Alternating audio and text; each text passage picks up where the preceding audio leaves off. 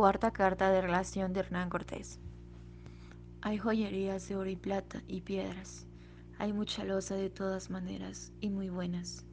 Hay casas donde lavan las cabezas. Hay calles de herbolarios, donde hay todas las raíces y hierbas. Fragmento tomado de la carta de relación.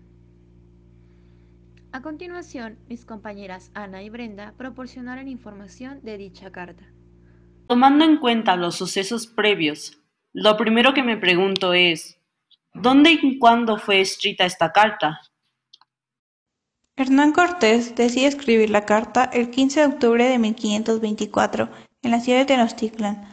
La entrega de esta carta queda a responsabilidad de Diego Soto. Posteriormente es publicada y editada en Toledo en 1525. En ella se mencionan personajes como el emperador Carlos V, Hernán Cortés, Diego Velázquez, Cristóbal de Olid, Francisco de Garay, Juan Bono de Quejo, Gonzalo de Salazar, Diego Colón, Diego Gordaz y Gonzalo de Valle. Esta información, sin duda, es valiosa. Sin embargo, ¿para quién iba destinada esta carta y con qué objetivo se envió? Esta cuarta carta va dirigida al emperador Carlos V, para poder demostrar que Cortés era un buen gobernador y podía mantener todo bajo control y sin ninguna complicación.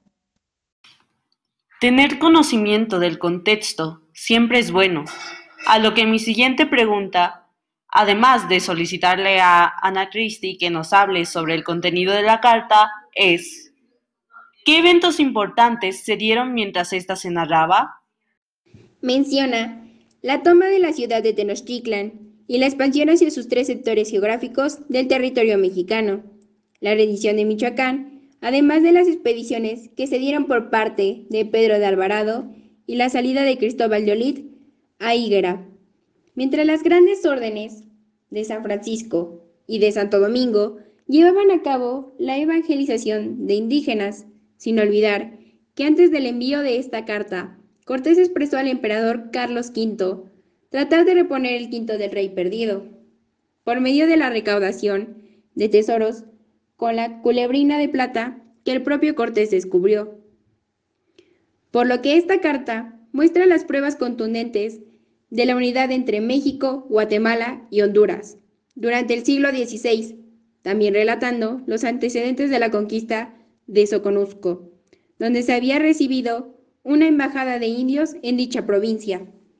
La visión de los vencidos, se habla de la importancia de los nahuas y mayas al querer conservar la memoria de sus antiguos después de la conquista. En el año 1524, Fray de Benagüente, Montolina, es el primero en descubrir el interés que los indios tuvieron para querer conservar sus propios recuerdos acerca de la conquista. De aquí las palabras mismas de Montolinia. Al principio del Tratado Tercero es historia de los indios de la Nueva España. Deficiente resultaría esta presentación de textos indígenas acerca de la conquista si no se incluyeran en ella, por lo menos en algunos casos, los testimonios de algunos escritores indígenas y mestizos, que hacen gala de descender de quienes aliaron con Cortés para conseguir la derrota de los mexicas. En definitiva, podemos decir que la cuarta carta fue escrita en Tenochtitlán para los emperadores en los cuales les quería mostrar que él era un buen gobernante, que sabía manejar y controlar todo, además que mencionaba cómo era la ciudad que había conquistado.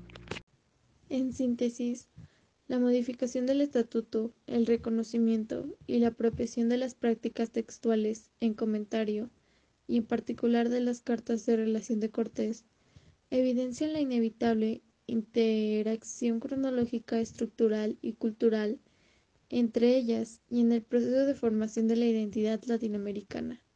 Como consecuente entra la materia épica, la herencia histórica y la praxis circundante actual, según los contextos específicamente continentales propuestos por Carpentier 1967 raciales, económicos, tónicos, políticos, culturales, culinarios e ideológicos, sobre todo si se tiene presente que Cortés, de conformidad con las reflexiones del escrito cubano, cumple una de la doble tarea inscribe la fisonomía del espacio otro, ambiguamente, es decir, de la ciudad autóctona conquistada y colonizada, en la cultura ilustrada universal y simultáneamente inscribe el estilo barroco de la primera producción urbana del continente.